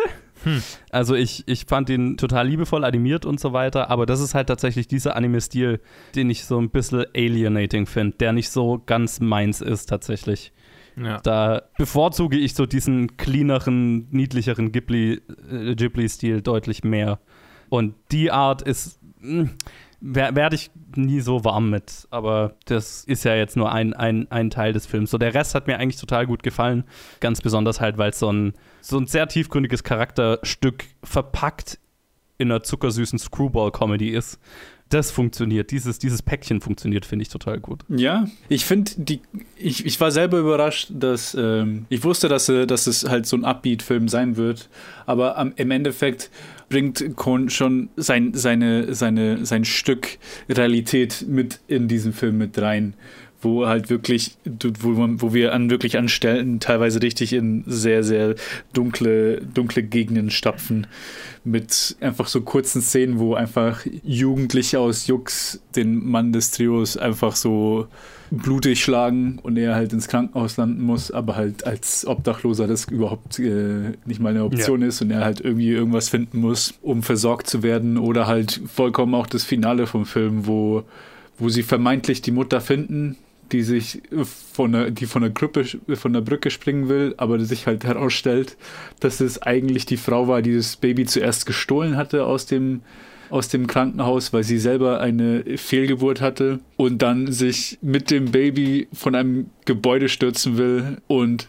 allein diese, das Beat für Beat zu erzählen und dann zu sagen, okay, und dann schnappt China sich das Baby. China ist die Transfrau und wird durch ein Christmas Miracle von dem, von dem starken Wind halt gerettet, wo sie halt, als sie runterfällt, an dem Banner halt so, so leicht halt dann runterweht, bis halt runterstapft, ist halt so Beat für Beat hört sich halt ein bisschen zu, ähm, zu, krasse, zu krasser Kontrast an, als dass das halt irgendwie funktionieren könnte. Aber ich finde, er hat, er hat's einfach, es ist einfach super gelungen, wie er zwischen Herzhaften und zwischen Leichtigkeit, zwischen Comedy und zwischen richtig dunklen Szenen einfach irgendwie die Kurve kratzt. Und nichts davon wirklich für mich zu, zu jarring war, dass, ich, de- dass es ein Problem für mich gemacht hat. was ich sehr beeindruckend finde eigentlich. Ja, ich glaube, das ist, das ist tatsächlich die größte Leistung, die der Film so trägt. Ne? Einfach weil, ich weiß jetzt die Charakternamen nicht mehr, aber weil die äh, Transfrau so gut aufgebaut war, als Charakter schon auch immer mit der Überzeugung, das ist ein, ein Wunderbaby sozusagen, ne? Mhm. Weil sie sich ja am Anfang auch noch wünscht, oh, Mutter zu sein und bla, und dann dieses Kind und äh, sie sagt die ganze Zeit, ah, das ist ein, ein, ein, ein Miracle Baby. Und dann wird sie halt durch ein äh, Miracle äh, gerettet, so um das quasi zu bestätigen. Also ich glaube, ihr, ihre Charakterzeichnung macht diesen Moment äh, bringt oder sorgt dafür, dass dieser Moment funktioniert, so rum, ne? Mhm, mhm. Ja, ich glaube, das auf jeden Fall. Das zweite ist natürlich, dass bei dass äh, Animationen einen immer ein bisschen mehr, bisschen mehr Fusch erlaubt, wo halt Ja. sich Leute über Sachen aufregen würden, wenn das irgendwie real life gefilmt wäre. Aber in der Animation man einfach nicht, man sich das erlaubt und nicht mehr näher drüber nachdenkt, jetzt wie halt, keine Ahnung, fucking LKW düst in ein Gebäude rein und dem Kind ist nichts passiert. Oder beziehungsweise ist niemandem ist was passiert, sondern einfach nur alle, Ja, ja. alle können dann hochsprinten, das Gebäude, also die Treppen entlang. Aber Ja. ja, ich, find, ich, war, ich, ich war richtig beeindruckt und mich, mir hat es äh, extrem gefallen, vor allem halt auch, weil er sehr, vor allem auch das Setting, was halt dann ausgesucht hat, weil es halt äh, an Stücken halt wirklich emotional halt wird und dann halt, wo halt wirklich halt Leute, also wo, wo Jin sich, sich selbst sieht in einem alten Mann, der halt auf der Straße halt am, am wirklich am Verrecken ist und keinen interessiert's. Aber da halt immer noch Humor draus rauszieht, wo er halt so drei, drei Fake-Outs hat, wo er nicht wirklich stirbt, wo er dreimal nach seinem letzten Wunsch fragt. Und was halt einfach Das ist schon, genial das ist schon, das ist schon ja, eine, eine feine Linie, auf der sich der Film da bewegt. Und das ist, das, das ist schon eine Kunst, dass das funktioniert, der Moment, ne? Mhm. Also halt auch die, also was, was für mich so die richtig emotionalen Momente waren, die mich tatsächlich wirklich gekriegt haben, waren so alles, was äh, irgendwie mit Familie zu tun hat. Also wo der, der, der ältere unserer Protagonisten, Alter, ich muss die Namen nachschauen, ähm, seine Tochter dann sieht. Mhm. Oder wo die äh, Teenagerin äh, ihren Vater, ne, mit ihrem versucht, ihren Vater anzurufen und so. Das, das waren Momente, die haben mich richtig, die haben mich, die, die, die waren so richtig in, stark in die Magengrube. Also das, d- das waren schon mächtige Teile und das halt in so einem sehr wacky Film, dass das funktioniert, das ist schon, das ist schon nicht schlecht. Also, das ist schon cool. Ja, gerade diese Momente sind auch die, die sich, die sich am meisten an, anfühlen, wie so, so fast schon was, was, was Märchenhaftes, so ein bisschen, so anhand des, des, des Babys, dem, dem quasi, dass, dass sie daran erinnert, dass sie auch mal Babys waren, dass, dass, dass sie auch mal eine Familie hatten oder dass sie noch eine Familie haben, äh, denken alle irgendwie zurück an ihre Familien und, und fangen an, tatsächlich über ihr Leben nachzudenken, statt in diesem üblichen täglichen Trott, okay, wie komme ich an Essen, wo schlafe ich? Mhm. Also es bricht die so ein bisschen raus aus ihrem täglichen, täglichen Trott und ich glaube, das ist auch das, was, was dieses Screwball mit Baby-Komödie so effektiv macht, weil es halt irgendwie um einen täglichen Trott geht, der, der zerstört wird durch ein, ein etwas, was quasi, also nichts kann normal funktionieren, wenn du plötzlich ein Baby aufnimmst. So, ne? Ja. Alles verändert alles. Und, und das ist halt äh, äh, zutiefst, also ne, niemand würde einfach ein Baby liegen lassen. Das ist halt Ja, einfach so ein genau. Plot-Device, das, das ist immer nachvollziehbar. So, Ja. ne? Was ich auch noch total gelungen fand, ist, ähm, dass der Wechsel auch von lustig zu ernst nicht so awkward war. Es hat, ich finde, fast immer eigentlich total gut funktioniert. Was Ja. ich von den extravaganten Gesichtsausdrücken so halte, weiß ich immer noch nicht. Ja, Also, das ist, das ist, das ist der, genau der Stil, den ich meine. Das, Das ist ja. Anime. Das ist nie meins. Ja. Ja. Aber das ist, das ist volle Geschmackssache. ja. Ja, ist halt so, das ist halt ein Anime, das ist einfach so ein Stil, den man macht. Und was halt bei Comedies halt auch Ja. pass oft passiert, dass man halt damit, äh, das ist äh, gleichzeitig ein, ein Shortcut und halt auch eine Exaggeration, die halt manchmal sogar noch besser hilft, wenn es um eine bestimmte äh, lustige Sache geht bei Grimassen. Weil es halt eine inhärente Comedy da gibt. Die, die, die cinematografische Deutung von Anime ist, glaube ich, in 100 Milliarden YouTube-Videos schon hoch und runter diskutiert Ja, worden. ja, ja, absolut. Und bis zum Tod verteidigt. das ist. Äh, ich finde es jetzt ja, nicht sehr von sich aus schlecht. Ich finde einfach nur, dass halt, Gott, wie auch jedes Medium hat Anime sehr viel Müll und oft schaut man in die Vergangenheit mit rosa-roter Brille und man kann sich nur an die guten Sachen erinnern, was auch in Anime so ist. Die, äh, die einzigen Sachen, die herausstechen, sind die Klassiker. sind aus den 90ern, Mhm. sind die Satoshi Kon-Filme, sind äh, die Miyazaki-Filme, sind äh, Akira, Ghost in the Shell. Das sind halt die Sachen, ah, das, so war Anime früher. Das war, das war noch gut. das war noch gute Kunst. Und heutzutage ist nur Trash. Die Sache ist halt, dass man halt den ganzen Trash von früher halt nicht sich nicht dran erinnert. Ja, in 20 Jahren sagen alle da, ah, der 2010er, wo Your Name und so weiter rauskam. Ja, da. Ja, ja, absolut. Das ist halt, das ist halt genau, das Und halt niemand genau die denkt Sache. über Netflix Christmas-Filme nach. Es ist so, es ist so. Aber ja, diese, diese halt äh, Screwball, drei, drei komische Charaktere finden Baby, hast du erwähnt. Ich, ich muss immer, ich, ich kann mich an den Namen von dem Film nicht erinnern, aber den Film, den ich, als ich kleiner war, immer gesehen hatte, war dann immer, das waren dann drei Kriminelle, die eigentlich mit dem Baby eigentlich die Eltern erpressen wollten. Aber das Baby die ganze Zeit Ja. wegläuft und halt in die gefährlichsten Situationen so ich auf eine offene Construction Site halt rumkrabbelt oder halt bei einem Ja. Tiger ist oder sowas.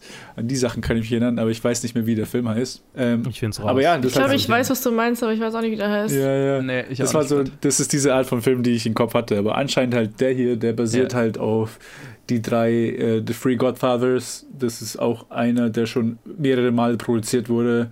Am bekanntesten aus den 40ern mit John Wayne, ein, Tech- ein Western-Film, Hm. wo sie halt ein Baby finden. Er und er ist halt der Cowboy, dann halt noch ein Mexikaner und noch ein dritter Typ, die halt dann aufs Baby aufpassen müssen Okay. wo anscheinend jetzt schon eine, eine neue Version halt in Produktion ist von The Three Godfathers jetzt in 2020. Also das kommt dann, Okay. kommt dann gleich dann nächstes Jahr nochmal oder in ein paar Jahren. Sehr witzig. Dann schauen wir, ob da, ob es da was Neues zu erzählen gibt. In, Ja, in, genau. Äh, drei, drei, drei Leute und ein Baby-Genre. We'll keep you updated. Ja, ich bin sehr froh, dass ich diesen Film ausgewählt habe, weil das halt einer, der war auf meiner Liste schon seit einer Weile, habe ihn nicht angeschaut. Aber das war eine äh, sehr gute, sehr gute Möglichkeit, den jetzt hier mir reinzupressen. Weil man es halt sonst immer eine endlose andere Liste hat von Filmen, die man halt auch sehen will. Es ist so. Ja, ich, ich, ich bin gespannt, wenn ich dann mir Paprika mal anschaue, wie krass der Unterschied ist. Irgendwann Ich glaube, der, ich ich glaub, der krasseste Unterschied ist dann zu Perfect Blue, zu seinem ersten. Okay. Weil, ich, warte, ich, ich, ich lese dir mal, ich lese dir einfach nur mal äh, die, die Beschreibung bei IMDb vor. Das heißt, Perfect Blue ist Okay. A pop singer gives up her career to become an actress, but she slowly goes insane when she starts being stalked by an obsessive fan and what seems to be a ghost of her past. Oh, okay. Aber es klingt So. äh, spannend. Ja, ja, aber es ist eine äh, ganz, ganz, ganz anderer, ganz anderer Ton. Ja, ja. Und ich liebe das hier. Hier, der originale Titel von Perfect Blue ist Perfecto Buru. Ja, ja. Und wisst ihr, was Okay. der äh, Originaltitel von Paprika ist? Paprika. Papurika. Paprika. Und somit wären wir durch mit unserem Alright. ersten Animation-Film. Und äh, jetzt gehen wir zu, zu westlichen Animationen von einem anderen Art von Geschichte, die wir auch schon in Dutzenden Versionen ges gesehen und gehört haben. Segway City ist es heute. Segway City. What if you were given a second chance to get your life right? This holiday season, the ghosts of Christmas past, present, and future Get away! Get away! will give one man oh. that chance. This November, Walt Disney Pictures and Image Movers Digital invite you to experience the classic tale like you've never seen it before in Disney Digital 3D and IMAX 3D.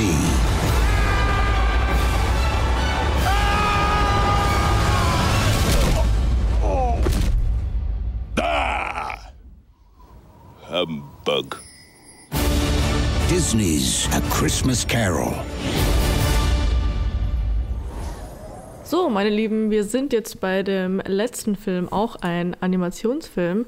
Und zwar geht es um Charles Dickens' A Christmas Carol oder auf Deutsch eine Weihnachtsgeschichte. Hier haben wir den Disney-Film mit Jim Carrey und zwar directed by Robert Zemeckis und natürlich geschrieben von Charles Dickens. Und ich glaube, das Screenplay ist genau, ist auch von Robert Zemeckis. Und ähm, hier geht es um den guten alten Scrooge. Und die drei Weihnachtsgeister, die ihn besuchen. Und ich glaube, jeder kennt die Geschichte, hat sie schon mal gehört. Es geht um einen grumpy alten Mann, dem Weihnachten absolut wurscht ist und sich überhaupt nicht dafür interessiert. Also Johannes und. Bitte was? Spaß. Nein, der Johannes ist ein ganz lieber. Er, er interessiert sich nur nicht für Weihnachtsfilme. Fair enough. Aber der Scrooge ist ein geiziger, alter, grumpy Mann, der nichts und niemanden mag und sich in seiner Villa barrikadiert. Und dann geht es darum, dass er von diesen drei Geistern konfrontiert wird und die ihm quasi die Vergangenheit, die Zukunft und was sein kann, ihm quasi zeigen und ihn durch die Zeit führen. Und es ist eine wohlig warme Weihnachtsgeschichte mit, ich muss sagen, echt gruseligen Elementen. Like, es gibt Szenen, wo ich mich jedes Jahr erschrecke. Also es ist wirklich ein Film, den ich jedes Jahr gucke und ich schaue ihn jedes Mal am 24. abends.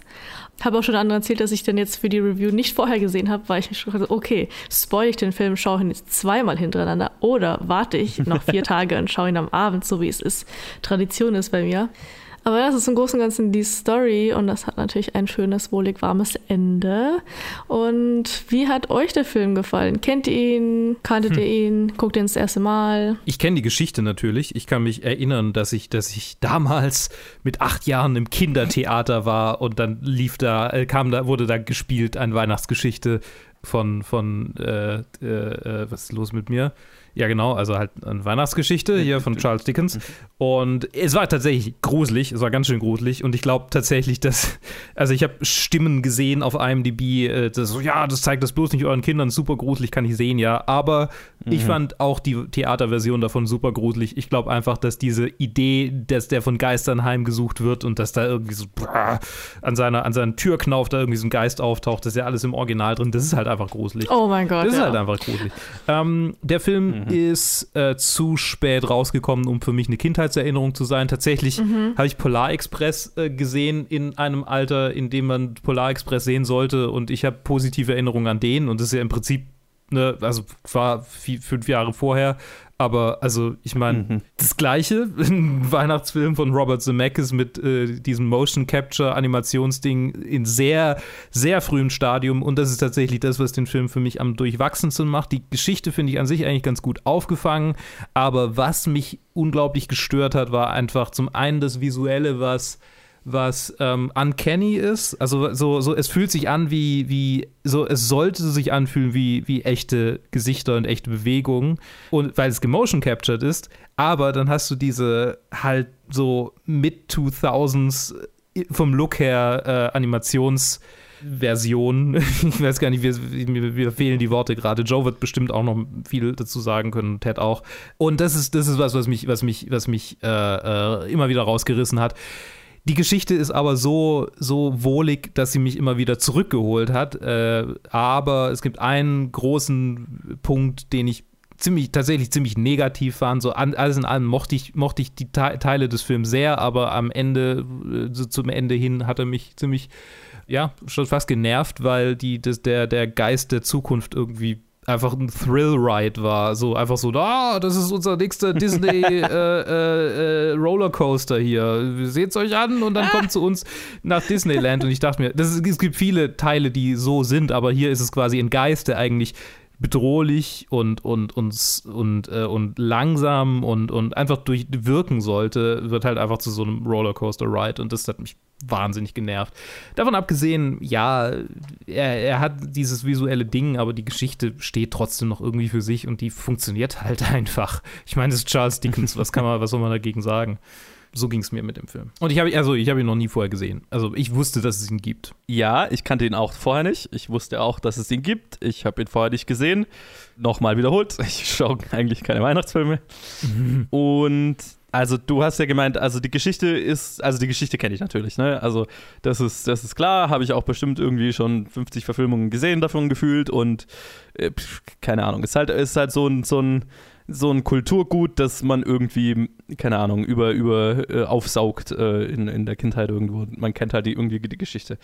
Also von daher, und die ist ja auch äh, nett und so weiter und so wie der kleine Lord halt, ne, es ist halt äh, eine, eine, nette Message und aber diese, diese, ja, diese Moralgeschichten ist halt immer so manchmal, also reicht mir oft nicht aus, dass es, dass ich es als es irgendwie als Geschichte jetzt, jetzt spannend finde. Aber so die Geschichte an sich funktioniert ja ganz gut und ist hier umgesetzt von einem Regisseur, der ja ziemlich kreatives visuelles Verständnis hat und ziemlich viele kreative Ideen hat und die hier in dem Film auch definitiv drin sind. Der Film hat nur das ganz große Problem, dass die Technologie, die hier verwendet wird, halt einfach noch nicht mal ansatzweise bereit ist für die ganzen Ideen, die damit umgesetzt werden sollen. So hatte ich das Gefühl. Weil das ist tatsächlich, was mich positiv an dem Film überrascht hat, war, dass einfach teilweise schon fast expressionistische Sequenzen da äh, ja. umgesetzt wurden, um möglichst kreativ visuell die, ja, diese Moralgeschichte, diese, dieses Erlebnis, das, das Scrooge durchmacht, äh, äh, zu visualisieren.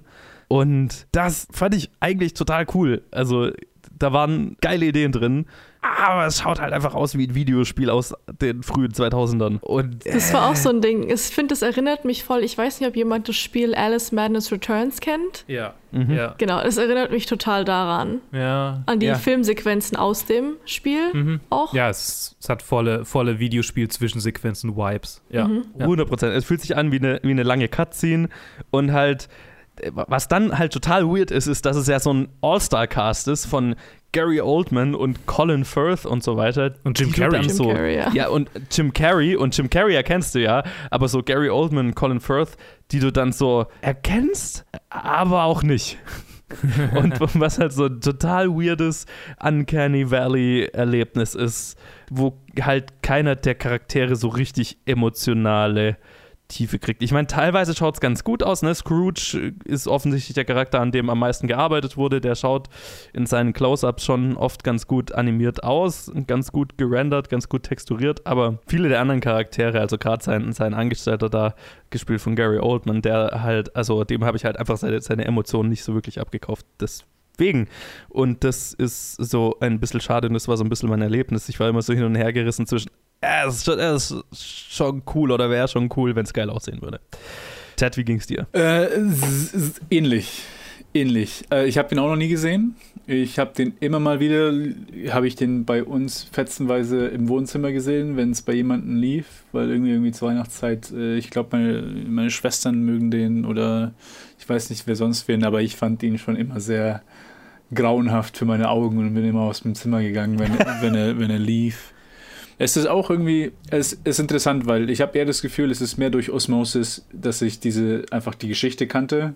Weil ich kann mich an keinen speziellen Punkt in meiner Kindheit erinnern, dass ich irgendeine Version davon gesehen habe, aber irgendwie halt kennt man Christmas Carol halt trotzdem irgendwie auswendig. Total. Die Version, die ich vor ein paar Jahren gesehen habe und dann halt, äh, wenn sie mal äh, aufkommt in Situationen, ist meine präferierte Person ist halt die Muppets Christmas Carol mit Michael Caine als Scrooge. Das ist die Version, die ich mir dann äh, wahlweise eher reinziehe, wenn überhaupt, aber die habe ich auch, ich glaube, das letzte Mal auch vor drei oder Jahren oder das, äh, das letzte Mal gesehen.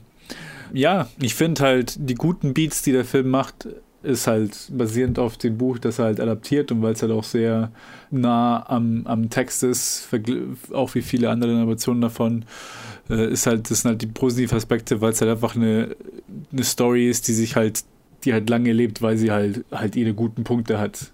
Sonst würde es sie halt nicht, sonst würde es keine tausend Versionen davon geben. Die Technik war halt noch nicht da, aber die Sache ist halt, wenn ich über Zemeckis nachdenke und der letzte Film, den ich, seinen letzten animierten Film oder beziehungsweise den einzigen animierten Film, den er nach Christmas Carol gemacht hat, war ja Welcome to Marvin, über den ich vor zwei Jahren geredet habe in mhm. einem Einzelreview. Und stimmt. Ich meine, wir sind immer noch nicht aus der Uncanny Valley raus. Es, es, sieht auf jeden Fall besser aus und besser animiert, aber es ist halt einfach nur so, ja, okay, what's the point? Ja. Selbst jetzt, wo die Technik da ist, sehe ich immer noch nicht, sehe ich keinen Grund, die einzusetzen, nur weil, ohne irgendwie Mhm. irgendwas dahinter zu haben. Aber ja, es ist halt Christmas Carol. Ist eine gute Geschichte. Ich habe nicht realisiert, dass Jim Carrey ungefähr halt 50% der Stimme übernommen hat. Oder halt einen Haufen auf jeden Fall. Auf jeden Fall, er ist alle Geister Ja. und er ist alle Versionen von sich selber, also von Scrooge. Und halt der ganze andere All-Star-Cast geht halt wirklich verloren, weil ich habe ich hab Gary Oldman und Colin Firth höre ich zwar raus, mit ihren Stimmen höre ich raus, aber all die anderen, die halt, also Bob Hoskins und Robin Wright und Carrie Elvis, so ja, okay, habe ich jetzt nicht erkannt, wer das, wer das war. Aber das ist immer dieses Problem, was halt, was sich irgendwie so eingeschlichen hat seit den 2000ern, dass man halt die A-List, A-Listers für Animation nimmt, anstatt halt professionelle Voice Actor, weil es sich halt verkäuf, verkauft, halt die einzusetzen für, Mhm, für diese mhm. Rollen. Und dann, ich weiß halt nicht, wie sehr sich halt das lohnt. Aber ja, ich fand, ich fand ihn, ja, wie gesagt, sehr hässlich und, und was halt eine sehr große Barriere für mich ist, wenn es darum geht, so sch schöne äh, weihnachtliche Gefühle irgendwie in mir aufzubringen, wenn ich halt nicht mal draufschauen will. Ich glaube, das wird wahrscheinlich meine least favorite Christmas Carol Version sein für, für eine Weile. Also ich habe Okay. tatsächlich ähm, eigentlich A Christmas Carol nie als Film so gesehen. Ich habe das erste Mal habe ich auch ein Theaterstück gesehen, wo mein kleiner Bruder äh, The Ghost of Christmas Past gespielt hat. Ähm, ist auch Gott Jahre her. Ich glaube 2008. 2008 muss das gewesen sein, ja. Und äh, man hat halt die Geschichte in der Schule gelesen, sonst habe ich den als Film nie gesehen. Mir wurde immer die Muppet-Version empfohlen. Und dann habe ich den Film gesehen. Und natürlich ist der visuell, ne? Wie ein Computerspiel, das haben wir schon äh, komplett zerfetzt. Aber ich finde einfach die, die Geschichte so schön, weswegen ich den Film so gern habe. Und ich glaube, ich muss mir definitiv mal andere Versionen anschauen, weil ich quasi an der Geschichte hänge. Und Mhm. das für mich, dieser Film, diese ganzen Weihnachts-, das, was ich als Weihnachtsgefühl empfinde, mh, repräsentiert, also die, die Aspekte. Ich meine, ja, da fehlt so ein bisschen der Familienaspekt, aber das ist natürlich auch äh, Ebenezer Scrooges Charakter. Aber ja, ich muss definitiv mal ein bisschen, bisschen mehr recherchieren, aber sonst, ich liebe die Story halt einfach und ich bin der Meinung, dass Jim Carrey seine, seinen Job eigentlich echt gut macht in dem Film. Ja, definitiv. Er, er, macht, er macht definitiv Spaß und auch, also ich habe, mir war nicht klar, dass er eben so viele Rollen spielt. Also wo ich dann nachgeschaut habe, wer spielt denn eigentlich die ganzen Geister und so weiter. Das war Mhm. ähm, schon cool und ich meine, seine, seine Version von Scrooge ist auch, es ist cool. Es ist wirklich nur so die, die Technologie, die diesen Film davon abhält, einfach wirklich gut zu, also äh, ein, ein, ein richtig guter Film zu sein, meiner Meinung nach, weil halt Robert Zemeckis schon versucht, aus dem Animationsmedium so viel rauszuholen, wie geht. Ne? Also der versucht schon Dinge hier zu machen, die könntest du nicht in Live-Action machen. Mhm. Oder inzwischen schon, also ne, jetzt wäre es dann halt ein gigantisches CG-Geballer. Naja, ne, wobei, also diese, diese fast schon expressionistischeren Momente, die, die wären in Live-Action, glaube ich, so nicht machbar. Oder würden, würden wären nicht ange angemessen. Also da, da wird hier schon versucht, alles aus diesem Format rauszuholen, was geht. Und das bewundere ich sehr und da, da, das konnte ich definitiv wertschätzen. Aber es ist halt einfach nicht da, die Technologie, dass das auch so rüberkommt, wie es gewollt ist, ne? Ja. Ich glaube, so die, die, die, die ver verfilmte Version, die ich am meisten kenne, ist, glaube ich, sogar die, die Dagobert Duck-Version. Tatsächlich. Die habe ich definitiv als Kind ein paar Mal gesehen. Scrooge McDuck. Oh, Ja. das könnte sogar, das könnte sogar genau die sein, wieso ich es aus, aus meiner Kindheit kenne. Die Dagobert Duck Version. Ja, das kam mir ja so, weil ich kenne ich kenn definitiv eine Version, wo, wo er. Ich habe jetzt auch die, die Stimme und alles im, im, im, im Kopf jetzt, wo ich mich dran erinnere, ganz dunkel. Also, die habe ich definitiv ein paar Mal gesehen als Kind. Die ist bestimmt auch ganz nett. Ja, ganz sicher. Ja, ich meine, allzu viel mehr gibt es über diesen Film nicht auszusetzen, weil es halt wirklich so wirklich nah an, an Adaptionen halt ist. Man, man, man, man, bis auf die bisschen extravaganten äh, Sequences, die halt reinbringt, das ist halt die Basic halt Christmas Carol Story. Entweder man mag halt sie oder man mag sie nicht und es ist halt dieses, äh, ja, he just needs some Christmas spirit to not go to hell. Ich muss sagen, ich muss sagen abgesehen von de, vom Visuellen gab es nur eine Sache, die mich so, äh, ein- eine Szene, die mich komischerweise richtig rausgeholt hat. Und es war, ich weiß nicht, ob das Aha. in den anderen Adaptionen ähnlich ist, aber äh, in, der, in der Szene, wo der Ghost of Christmas Present reinkommt, wo er diese, die große, der große Bärtige halt und dann nicht aufhören kann, extrem zu lachen. Und zwar über Oh, alles, ja. über alles was er sagt. Äh, die Szene und, ist über, lang. und auf alles reagiert mit, mit, mit so diesem riesen Lacher. Ist einfach so, wa- was, was ist, was Ja. ist dies, ist, ist das irgendwie eine Charakterentscheidung? Wieso? Das hat mich so fertig gemacht. Ja, mich hat das die ganze Zeit irritiert, weil er einfach, weil sein Bart so fake aussah. Und, dann ich, Ja. und du, du bist die ganze Zeit so nah auf seinem Gesicht so, oh, und da wabbelt die ganze Zeit diese, dieser Pixelbrei rum. D- das fand ich so ein bisschen irritierend. Stimmt, das habe ich voll vergessen. Ich weiß nicht, ob ich schon hier erzählt habe, aber ich schaue den Film ja jedes Jahr an Heiligabend, ne? Und habe ihn jetzt davor nicht gesehen. Genau, und das ist eine Sache. Der Typ nervt nicht. und das ist auch, also er lacht zu lang, er lacht zu viel, er lacht zu laut. Aha. Ja. Und genau, der Pixelbrei, ja, die einzelnen Härchen. Weird. Äh, Weird. Das ist also, mit dem, Ich glaube, dem müssen wir langen, mal nochmal nachlesen. Das mit dem langen Lachen finde ich allerdings ganz passend, äh, was, was zu dem, was Joe gesagt hat, so dieses, dieses Expressionistische des Filmes, so, weil da, also allein durch den visuellen Stil kann man ja so eine gewisse, sag mal mal, einen Ansatz von Kritik an Dingen, die in der Geschichte ursprünglich so gesagt werden, rauslesen. Und ich meine, durchaus könnte man, könnte man kritisieren, äh, also gibt es ja Sachen, die man an Weihnachten kritisieren könnte, so von wegen Konsumrausch, bla bla bla. Und äh, da ist ja quasi ein dicker, bärtiger Mann, der nicht aufhören kann zu lachen auf seinem riesigen Thron. Äh, schon so, so eine unterschwellige Kritik an, an Weihnachten und irgendwie allem, was, wofür es steht, so, so in der kapitalistischen Gesellschaft. Äh, da, ähm, insofern, also ich finde es auch, ich fand es mega nervig und mega störend, aber gleichzeitig, vielleicht ist da noch so eine ganz kleine Ebene dazwischen, in der es, in der es Sinn ergibt. ja, das ist, das ist irgendwie all, alles in diesem Film für mich. Ne? Es ist Ja. so, die, ich, ich erkenne die Ideen, ich erkenne den, den Ansatz, ich erkenne die, die Mühe, die da reingeflossen ist, die schauspielerische Leistung. Und nichts davon kommt leider so richtig rüber, weil halt einfach da so eine Ebene dazwischen ist, die halt nicht so funktioniert. Und das ist die, die Technologie der Zeit. Ja. Und ich, ich weiß nicht, ob ich Robert Zemeckis dafür bewundert, dass er einfach weitermacht mit dem Scheiß und einfach nicht aufhören kann und das irgendwie so sein Ding wird. Das ist jetzt so irgendwie sein Ding. Er macht halt diese fucking Technologie entwickelte, weil ich meine, das muss man nicht mal lassen. Wir haben die, die Motion Capture und Performance Capture Technologie ist so weit, wie sie ist, weil halt er angefangen hat, einfach darauf zu bestehen, seine Filme so zu, zu machen und das halt einfach weitergemacht, äh, weitergebracht hat, die Technologie. Aber Aber ich meine, ich mein, der Film kam im selben Jahr wie Ava- Avatar raus. Also, ja, ja, ja, ja. also, ja. guck mal, ist ja nicht so, als ob, also die Technologie war da. Vielleicht hat er einfach nicht das Budget gehabt. Aber 2009, Ich, das habe ich mich tatsächlich auch gefragt, weil halt, also die Technologie war da, um fotorealistisch, fotorealistische äh, CG-Effekte zu basteln. Aber ich glaube, der, der Ansatz hier ist ja überhaupt nicht fotorealistisch sein zu wollen, sondern ja irgendwie schon ein, ein, ein, ein cartooniger Animationsfilm in vielerlei Hinsicht, ne? Und das habe ich nicht so ganz zusammengekriegt. Wo wollen wir hier eigentlich hin mit unserem Animationsstil? Und ist das so ein bisschen schlechte Computerspielgrafik, weil wir bewusst so einen cartoonigen Stil haben wollen und den halt irgendwie nicht richtig umsetzen können? Oder, also, äh, das ist so ein ganz weirdes, ja, keine Ahnung. So, so, ja, der Stil ist mir nicht, ist mir nicht ganz klar geworden, so, ne? Ja, du, sorry, dass ich, dich- dass ich unterbreche, aber du sagtest, äh, dass Robert Zemeckis darauf besteht, Filme so zu machen. Ich würde sagen, das war nur so eine kleine Phase von 2004 bis 2009, weil ich meine, Ja, oder beziehungsweise, also mit Welcome to Marvin hat das ja auch wieder. ja, das stimmt, aber also Aber der, natürlich, der Film ist nicht komplett so, ja. Ja, also, also ich glaube, ich glaube, er hat, das war einfach so, keine Ahnung, seine Midlife-Crisis oder sowas vielleicht.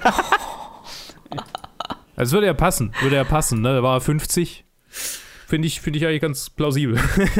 so, ich meine, komm, wenn du zurück in die Zukunft hinter dir hast und Forrest Gump und, und dann Castaway, so, dann kannst du ja nur noch durchdrehen, weil du denkst, okay, was soll jetzt noch, was soll ich jetzt noch machen? Was soll jetzt Ja. noch passieren? Jetzt kann ich ja irgendeinen so, Scheiß machen. so. Ja. Ja, Also- ja. Und jetzt, und jetzt geht's wieder zurück, jetzt geht's wieder zurück zu den alten Franchises, weil äh, Who Framed Roger Rabbit 2 ist in Pre-Production. Halt, um Ja. zurück auf seine originalen Klassiker zu gehen. Fuck off. Weil Who, Who Framed Roger Rabbit 2, also Who, no, Who Framed Roger Rabbit, also der Film, das ist so ein Klassiker, wo halt wirklich auf die Weise, wie es wie es da umgesetzt wurde, Live-Action mit äh, Classic Animation zu kombinieren, hat davor keinen Film gemacht und auch danach keinen Film versucht, das auf diesem Level äh, Ja. wirklich nachzumachen, weil das war einfach äh, äh, Perfektion in dem Sinne, wie viel einfach nur, weil es halt einfach nur äh, im Prinzip halt einfach Menschenarbeit ist. Das heißt, wie viele Stunden an Arbeit kann ich da ranschmeißen, damit das gut ausschaut? weil einfach das Budget einfach da ihm, ihm gegeben wurde. Da. Äh, Total durchgeknallt, wenn man sich das Behind-the-Scenes-Zeug von Who Framed Roger Rabbit anschaut. Ganz, also äh, äh, bahnbrechend. Also ich meine, Robert Zemeckis hatte ja offensichtlich schon immer diesen, diesen, keine Ahnung, diesen Willen oder so, äh, den Drang, irgendwie Technologie, also technologisch Unmögliches möglich zu machen. So, ne? Und ich habe das Mhm. Gefühl, halt mit, mit diesem Motion Capture-Ding ist er halt, er ist nicht auf die Schnauze gefallen, weil er hat es weitergebracht. Aber halt, das, Pro die Produkte, die dabei rausgekommen sind, sind jetzt nicht unbedingt Who Framed Ro- Roger Rabbit, so, ne? Ja, ja, ja. Ich will nur noch auf eine kleine Sache im Film eingehen, ob euch das genauso gestört hat wie mich. Ah, das war dann mehr von der Story als von diesem Film. Also wirklich, es geht um Christmas Carol. Und so einfach diese Kombination von dieser Szene, wo sie diesen Spieleabend haben und sich genau in dem Moment über, like, er, er beschreibt seinen Onkel als die schlimmsten Charakterzüge und alle lachen halt drüber, wie, wie dass es eigentlich Scrooge ist und so, ah, he's so horrible. Und dann kommt er rein und so, oh, our best friend, komm in, wir haben nur auf dich gewartet. Voll. Und alles, Voll. alles nur, weil Ja. sie Christmas Cheer haben. Und ich so, ah, fucking verlogene Schweine, Mann. total, total. Familie eben, ne? Geil, und vor allem, weil er weiß ja, was kommt, ne? Er Ja, weiß ja. ja. was sie weiter über ihn sagen werden. Aber nö, er kommt halt rein und setzt sich mit denen dahin und ja, ja, das war merkwürdig, in der Tat. Ja, das war's, das, was ich noch loswerden wollte, das war's. So, nachdem ihr jetzt meinen Lieblingsweihnachtsfilm absolut in ähm, kleine Schredderstücke gerissen habt. ähm, I'm so sorry. Spaß. Mir ist es wurscht. Ich werde ihn mir am 24. anschauen. Ich hoffe, ich vergesse alles, was ihr gesagt habt und merke nicht, wie Ja. scheiße der ist, ja? Also animiert, visuell. Okay, die Story bleibt gut. Da ist mir wurscht, was ihr da sagt, ja? Ja. Aber, ja. ähm, nein, Schwan. Ähm, eigentlich voll lustig. Ähm, die zwei Filme, die quasi auseinandergenommen wurden, sind die Filme von den Leuten, die Weihnachtsfilme genießen. Luke und von mir. So, was heißt das? Ich hoffe, euch hat dieses Format gefallen. Ähm, dieses Mal ein bisschen simpler, aber auch mit dem Hintergedanken, dass wir viel Variation mit reinbringen können. Ich meine, wir haben einen Horrorfilm, wir haben einen Klassiker, wir haben einen Anime und einen Animated Trashfilm anscheinend. Nein, Spaß. Aber einen Klassiker neu animated. Ja, ich hoffe, ihr schaut euch was davon an. Also, wenn euch unsere Meinungen so in der Richtung gefallen haben, genau. Ich hoffe, euch hat diese Episode gefallen von uns. Äh, wir wünschen euch natürlich Gesundheit und ein wunderschönes Weihnachtsfest oder einfach schöne Ferien, falls ihr nicht Weihnachten feiert. Und ich glaube, Hanukkah war schon ähm, am 10. glaube ich. Jo. Aber ja, das von mir. Was sind eure äh, Lieblingsweihnachtsfilme? Schreibt uns das. Danke fürs Zuhören. Ja, Ciao. Bis, bis dann. Ciao. bis dann. Thank you.